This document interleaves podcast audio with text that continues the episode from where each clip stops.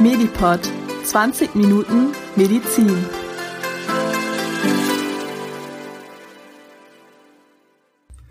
Hallo und herzlich willkommen zu Medipod, dem Podcast für Medizin. Ich begrüße euch ganz herzlich zur ersten Folge unseres Podcasts. Mein Name ist Kohli und ich nehme euch heute mit auf eine kleine Reise durch die weite Welt der Medizin. Unser erstes Thema ist multiple Sklerose. Und ich habe einen ganz besonderen Experten für dieses Thema hier in meinem Podcast-Studio. Herzlich willkommen, Martin. Ja, danke. Hallo, freut mich. Ja, Martin und ich, wir kennen uns schon lange. Wir haben zusammen angefangen zu studieren. Mhm. Und äh, Martin ist jetzt schon etwas weiter im Studium und schon fast fertig. Ja. Genau, du hast äh, dein PJ zum Teil in der Neurologie gemacht und auch deine Doktorarbeit. Worum hat die sich denn gedreht? Genau, also ähm, ich habe mich in der Doktorarbeit mit der experimentellen Erforschung der Nebenwirkungen eines Multiple Sklerose-Medikaments auf die Herzfunktion ähm, beschäftigt äh, und bin dadurch auch ja stärker in dieses Thema Multiple Sklerose eingestiegen, habe meine Faszination für die Neurologie dadurch noch weiter ausgebaut und ähm, ja, werde versuchen, dann jetzt ab Sommer auch in der Neurologie als Assistenzarzt tätig zu werden. Ja, sehr spannend. Ja, und deswegen bist du auch genau der richtige Experte für das Thema heute. Neurologie haben wir jetzt schon viel äh, gesprochen. Vielleicht wissen einige gar nicht, was ist Neurologie eigentlich? Worum kümmert sich denn ein mhm. Neurologe? Also ein Neurologe befasst sich mit Krankheiten des Nervensystems, sowohl des zentralen Nervensystems, also Gehirn und Rückenmark, wie auch Erkrankungen des peripheren Nervensystems, also eben äh, Krankheiten, die von den Nerven im eigentlichen Sinne ausgehen, die dann alle Stellen im Körper erreichen. Ähm, und natürlich dann auch mit Erkrankungen, die so ein bisschen in die psychiatrische Richtung gehen, aber eine neurologisch fassbare Ursache haben in vielen Fällen. Also manchmal ist die Neurologie eben ein Grenzgebiet auch zur Psychiatrie und zu anderen Fachdisziplinen. Ja, sehr spannend. Du hast schon das Nervensystem erwähnt und seine einzelnen Bestandteile. Mhm. Wir werden da einmal jetzt nochmal genauer reinschauen. Dafür hat unsere Reporterin Vera ein kleines Mediklärt vorbereitet. Viel Spaß. Kurz und knackig, Mediklärt. Was genau ist das Nervensystem? Wie ist es aufgebaut und wie funktioniert es? Das klären wir in diesem Mediklärt. Das Nervensystem ist ein riesiges Organsystem. Es durchzieht den ganzen Körper und besteht aus vielen Milliarden unterschiedlichen Zellen. Grob lässt sich das Nervensystem in zwei Teile einteilen, das zentrale Nervensystem und das periphere Nervensystem. Zum zentralen Nervensystem gehört das Gehirn und das Rückenmark, das periphere Nervensystem ist der gesamte Rest. Aber was sind die Funktionen des Nervensystems? Das Nervensystem ist dafür da, Reize aus Umwelt und dem Inneren des Körpers aufzunehmen, weiterzuleiten und zu verarbeiten. Denn ohne das Nervensystem könnten wir nicht sehen, nicht fühlen, wie es uns geht und noch nicht mal denken. Die wichtigste Zelle ist die Nervenzelle, auch Neuron genannt. Sie ist der kleinste und grundlegendste Bestandteil des Nervensystems. Allein im Gehirn gibt es 86 Milliarden Neuronen. Doch wie sieht so ein Neuron aus und wie funktioniert es? Ein Neuron besteht aus dem Zellkörper, einem langen Axon und Dendriten. Das sind kleine Verästelungen, die vom Zellkörper wegführen und eine Verbindung zu anderen Neuronen aufbauen. Kleine Synapsen an den Dendriten sorgen für die Übertragung von Signalen. Diese Signale werden dann über das Axon weitergeleitet. Axone sind einige Mikrometer bis ein Meter lang. An seinem Ende steht das Axon wieder über Synapsen mit den Dendriten eines anderen Neurons in Verbindung. Ein weiterer wichtiger Bestandteil des Nervensystems sind die Gliazellen. Sie umgeben die Axone wie eine Isolierschicht. Die Isolierung wird Myelinscheide genannt. Der Trick, durch die Myelinscheide können Neuronen Signale viel schneller weiterleiten als ohne. Sie erreichen dadurch Geschwindigkeiten bis zu 100 Meter pro Sekunde. Das komplexe Zusammenspiel von Gliazellen und Neuronen ist sehr wichtig. Bei einer Störung einer der Komponenten kann es zu Problemen der Funktion im ganzen Nervensystem kommen. Ihr hört Medipod mit dem Kohli. Vielen Dank, Vera. Jetzt sind wir alle kleine Experten zum Nervensystem. Und das ist ganz wichtig, um zu verstehen, wie eigentlich die Multiple Sklerose, wir nennen es jetzt auch häufig MS, mhm. eigentlich genau entsteht. Martin, vielleicht ein kleiner Überblick erstmal. Was genau ist denn die Multiple Sklerose? Also die Multiple Sklerose ist eine autoimmunentzündliche Erkrankung des zentralen Nervensystems, also des Gehirns und des Rückenmarks, bei der es durch eine Immunreaktion des Körpers gegen sich selbst, genauer gesagt gegen bestimmte Zellen, die die Nervenfasern im Gehirn und im Rückenmark ummanteln, dazu kommt, dass eben diese Ummantelung zerstört wird und nachfolgend dann neurologische Beschwerden ganz vielfältiger Art passieren können. Und warum genau heißt es MS, Multiple Sklerose? Soweit ich weiß, leitet sich dieser Begriff von dem sogenannten histologischen Bild der Multiplen Sklerose ab. Das heißt also, wenn man sich ein Gehirn eines ähm, Betroffenen, nach seinem Tode natürlich, äh, unter dem Mikroskop anschaut, dann sieht man oder haben die Beschreiber der multiplen Sklerose gesehen, dass es überall im Gehirn und im Rückenmark zu Verhärtungen kommt, zu Bindegewebsvermehrungen, die dadurch entstehen, dass als Folge dieser entzündlichen Reaktion im äh, zentralen Nervensystem Nervenzellen untergegangen sind und diese untergegangenen Nervenzellen durch Bindegewebszellen ersetzt werden. Und Bindegewebe ähm, formt, man kennt das ja auch von Verletzungen an den Armen beispielsweise, dann eine härtere Narbe als das Ursprungsgewebe. Und Sklerose bedeutet eben Verhärtung auf Deutsch. Insofern führt diese bindegewebige, narbige Ausheilung dieser entzündlichen Prozesse zu der multiplen Sklerose. Interessant. Ja, wir werden nachher nochmal genauer darauf eingehen, was genau bei den einzelnen Zellen da passiert, mhm. wenn die multiple Sklerose entsteht. Jetzt aber zunächst einmal die Frage, wer bekommt eigentlich MS? Sind das eher junge Leute, eher alte Leute? Wer ist davon betroffen? Also im Grunde können Menschen jedes Lebensalters davon betroffen sein, aber wie bei vielen Autoimmunerkrankungen ist die MS leider eine Erkrankung, die häufiger im jüngeren Lebensalter erstmalig auftritt, das heißt zwischen dem 20. und 40. Lebensjahr. Und ähm, die klassische Form der MS, die am häufigsten auftritt, ist eben diese schubförmig remittierende Form. Die tritt anfangs zu Beginn der Erkrankung in ca. 85 Prozent der Fälle auf, betrifft dreimal mehr Frauen als Männer. Ja, du hast schon eine Form der MS angesprochen. Welche verschiedenen Formen gibt es denn da so? Also, letzten Endes gibt es drei Formen der eigentlichen multiplen Sklerose und eine Vorform.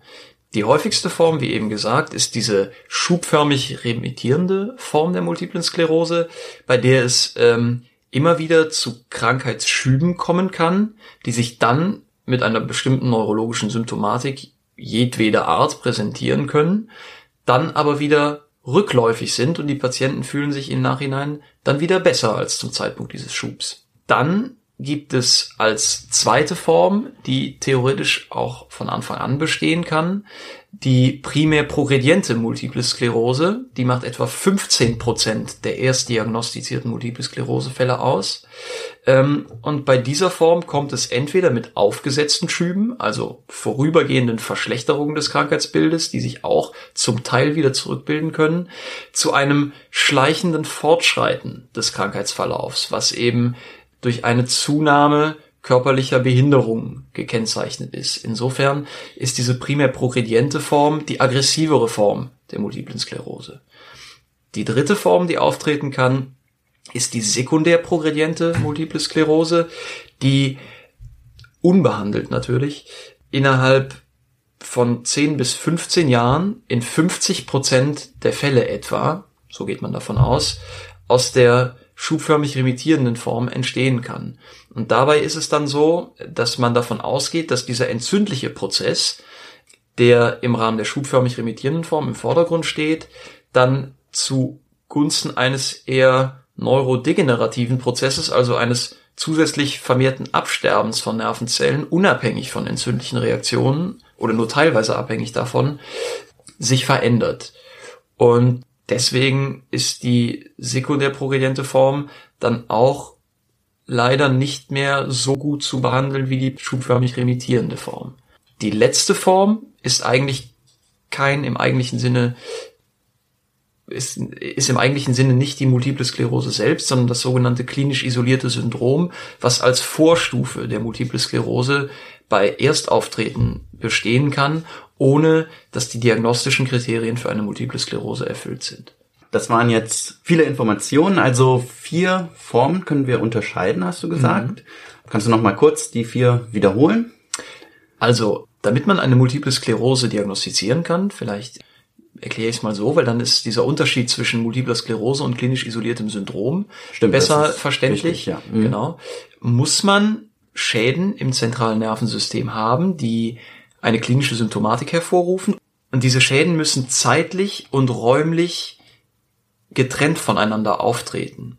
Das bedeutet, wenn ich einen erstmaligen Multiple Sklerose-Schub habe und in der Bildgebung aber keine Entmarkungsherde verschiedenen Alters nachweisen kann, dann bin ich nicht in der Lage, die Diagnose Multiple Sklerose zu stellen, sofern vorher noch kein MS-Schub aufgetreten ist.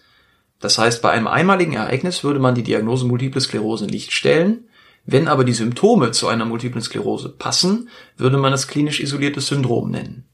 Genau. Genau. Und wenn man, war die eine Form. Das war die genau. eine Form. Und wenn man eine Multiple Sklerose diagnostizieren will, gleich welcher Subform dann, muss eben diese räumliche Dissemination gegeben sein. Das bedeutet, dass Dissemination man in, Dissemination heißt äh, genau. dieses dieses Getrenntsein. Ja.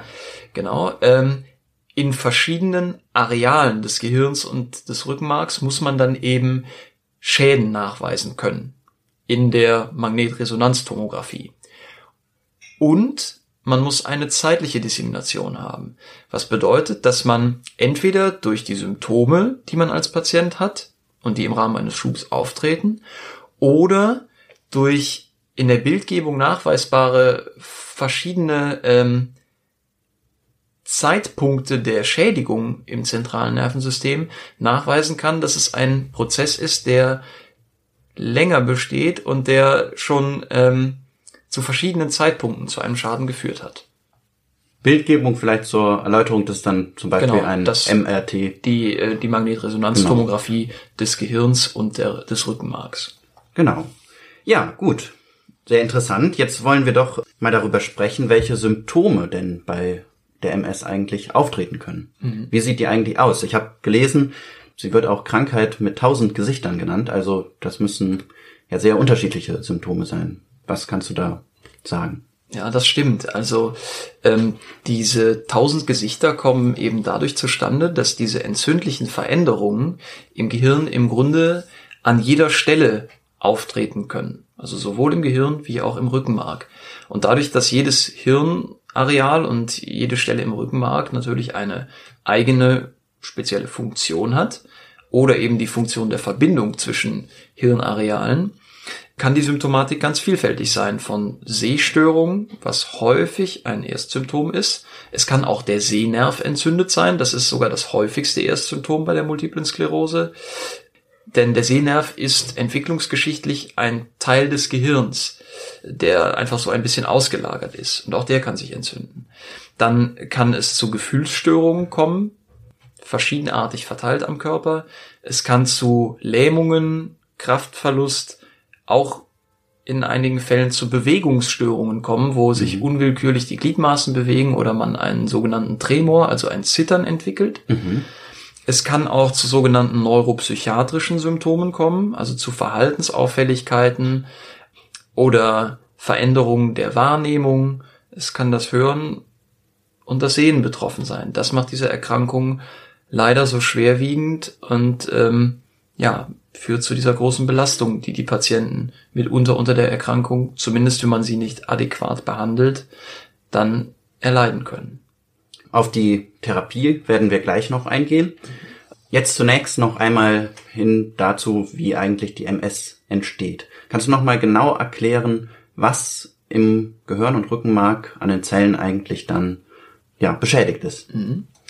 Wir haben ja eben in der Einführung gehört, dass eine Nervenzelle aus dem Zellkörper besteht und dem Axon, also dem letzten Endes ableitenden Kabel, was das elektrische Signal dieser Nervenzelle auf die folgenden Organe oder die folgenden Nervenzellen weiterleitet. Und Damit diese Weiterleitung korrekt funktioniert und das elektrische Signal richtig weitergeleitet werden kann, braucht es eine Isolationsschicht um diesen kabelartigen Anteil der Nervenzelle. Und diese Isolationsschicht wird Myelinscheide genannt. Und dieses Myelin, das eben diese Myelinscheide formt, wird gebildet von einer bestimmten Nervenzellart, nämlich den Oligodendrozyten. Und diese Oligodendrozyten sind im Rahmen der multiplen Sklerose die Zielstrukturen und auch das von denen produzierte Myelin, ähm, die eben vom körpereigenen Immunsystem fälschlicherweise angegriffen werden. Und dadurch kommt es zu einem Untergang dieser Oligodendrozyten, es kommt zu einem Schaden an der Myelinscheide des Nerven, sodass die geregelte Erregungsweiterleitung von Nervenzelle zu Nervenzelle gestört ist. Und das mhm. führt dann eben zu diesen genannten Beschwerden und kann dann, wenn es nicht behandelt wird und im weiteren Prozess narbig ausheilt, eben diese sklerotischen Herde verursachen, mhm. die der multiplen Sklerose ihren Namen gegeben haben. Und die Oligodendrozyten, die haben wir im Mediklärt auch als Gliazellen bezeichnet. Genau, sind ein Teil das ist eine Unterform der Gliazellen. Gliazellen. Genau. Gut, jetzt haben wir schon viel erfahren darüber, wie die MS entsteht. Wir haben erfahren, welche Symptome das macht, ähm, dass es am Auge Symptome machen kann, mit der Motorik etwas äh, nicht stimmen kann, mit der Sensibilität. Kann auch bei der Koordination irgendetwas nicht in Ordnung sein? Ja, genau. Insbesondere dann, wenn entweder das Kleinhirn von der MS betroffen ist oder die hinteren Anteile des Rückenmarks, die für die Weiterleitung des Gefühlsempfindens und der Lage des Körpers im Raum zuständig sind. Da kann dann eben auch ein Schwindel bei entstehen oder eine Gangunsicherheit. Und eben koordinative Funktionen können auch gestört sein. Ja, das ist möglich. Okay, ja, das ist noch ein weiteres Symptom. Doch jetzt hört sich das alles sehr schwerwiegend an. Mhm. Das ist eine Erkrankung, die vor allen Dingen häufig auch junge Patienten betrifft, hast du mhm. uns erzählt. Wie sieht denn momentan die Therapie dieser Erkrankung aus? Also glücklicherweise ist die Multiple Sklerose eine Erkrankung, die sich mittlerweile gut behandeln lässt. Vor allem diese schubförmig remittierende Verlaufsform, die ja die meisten der Patienten anfangs haben, lässt sich sehr positiv mit diesen Medikamenten beeinflussen, die wir haben. Und ähm, durch diese Medikamente wird langfristig auch verhindert, dass eine sekundär progrediente Form daraus entsteht. Zumindest kann man das Zeitintervall bis zu dieser sekundär progredienten Form, bis zum Eintreten dieser Form weit hinaus zögern. Und dadurch haben Multiple Sklerose Patienten heutzutage, die neu diagnostiziert werden, eine annähernd normale Lebenserwartung. Was es an Medikamenten gibt, ist so ein bisschen abhängig davon, wie schwer die Krankheit verläuft mhm. und welche Unterform der Erkrankung man hat. Die meisten Medikamente sind für die schubförmig remittierende Form zugelassen, die ja auf 85 Prozent der Patienten zutrifft. Mhm. Und da gibt es einmal für den etwas milderen Verlauf in einer Dauertherapie. Man sollte die Therapie immer so früh wie möglich starten, das weiß man mittlerweile, weil mhm. man dadurch eben am effektivsten einer, einem Fortschreiten der möglichen Behinderung vorbeugt. Da gibt es einmal die Interferon-1-Beta-Präparate, mhm. die sich untereinander darin unterscheiden, wie oft man sie anwenden muss. Ob eben dreimal die Woche oder am Wochenende oder in manchen Fällen auch alle zwei Wochen, die eben sich positiv auswirken auf äh, bestimmte, bestimmte Entzündungsmediatoren im Körper und dadurch die entzündliche Reaktion im zentralen Nervensystem abmildern. Die können manchmal Nebenwirkungen wie so fieberhafte Infektionen machen, äh, fieberhafte Infekte das machen, mhm. ähm, hervorrufen. Dann gibt es neben diesen Interferonen, die man als Spritze unter die Haut verabreicht. Mhm. Es gibt auch ein Präparat, soweit ich weiß, das verabreicht man intramuskulär, mhm. also, also, in den Muskel. Muskel. Genau, ja. Mhm. Gibt es für die ja, milde Verlaufsform der schubförmig remittierenden multiplen Sklerose das Dimethylfumarat. Das ist mhm. ein Präparat, das eigentlich aus der Therapie der Schuppenflechte kommt und sich auch ja, positiv auf die Konstellation von Entzündungsmediatoren im Körper auswirkt. Das kann man als Tablette nehmen, was sehr vorteilhaft ist, insbesondere für junge Leute mit einem milden Verlauf. Und dann gibt es noch das sogenannte Glattirameracetat, da ist der Handelsname Copaxone, mhm. was ein sehr elegantes Präparat ist, weil dieses Präparat aus Aminosäuren besteht, die den Myelinscheiden, von denen wir eben sprachen, äh, in ihrer Zusammensetzung einigermaßen ähnlich sind und das Immunsystem dann dazu bringen, nicht die Myelinscheiden anzugreifen, sondern diese künstlich hinzugeführten Aminosäuren im Rahmen des Glatiramer-Acetats. Mhm. Auch das muss man eben unter die Haut verabreichen und kann es leider nicht als Tablette nehmen.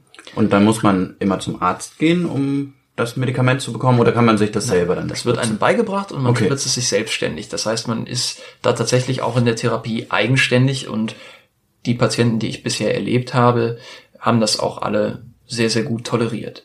Ja. Dann gibt es bei der aktiveren Form, also wenn eben häufiger Schübe auftreten und die Krankheit etwas aggressiver verläuft, wirksamere Medikamente, mhm. um die Schubfrequenz einzudämmen. Da gibt es einmal das Fingolimod, der Handelsname ist Gilenya. Das Handelsname, kurz zur Erklärung, also wir haben immer Präparatename. Ja, genau. Die und lernen den, wir und den Wirkstoffnamen, das wäre eben Fingolimod in dem genau, Falle. Ja. Und der Handelsname wäre dann der Name, den der produzierende Pharmakonzern dem Medikament eben gibt. Genau. Und dieses Fingolimod, alias Gilenya, führt dazu, dass bestimmte Populationen von Immunzellen, die sich sonst in den Lymphknoten und im lymphatischen Gewebe auf, aufhalten, mhm. also die Lymphozyten, nicht mehr aus diesen Geweben in die Blutbahn auswandern können und dadurch auch im zentralen Nervensystem keine so starke Entzündung mehr hervorrufen können. Mhm. Dann gibt es das Natalizumab, der Handelsname ist Tysabri. Mhm. Das wird als Infusion verabreicht in die Vene. Das Fingolimod kann man als Tablette nehmen, mhm. täglich. Das Natalizumab führt ein bisschen ähnlich dazu, dass ähm, die Immunzellen aus der Blutbahn nicht mehr in das Hirngewebe einwandern können und dadurch wird die Immunreaktion abgedämpft. Mhm. Genau. Und dann gibt es noch weitere Präparate wie das Alemtuzumab, die äh, mit bestimmten Oberflächenmolekülen auf Immunzellen interagieren und dadurch die entzündliche Reaktion eindämmen. Ja, und es gibt dann noch das Ocrelizumab, das ist sehr neu zugelassen.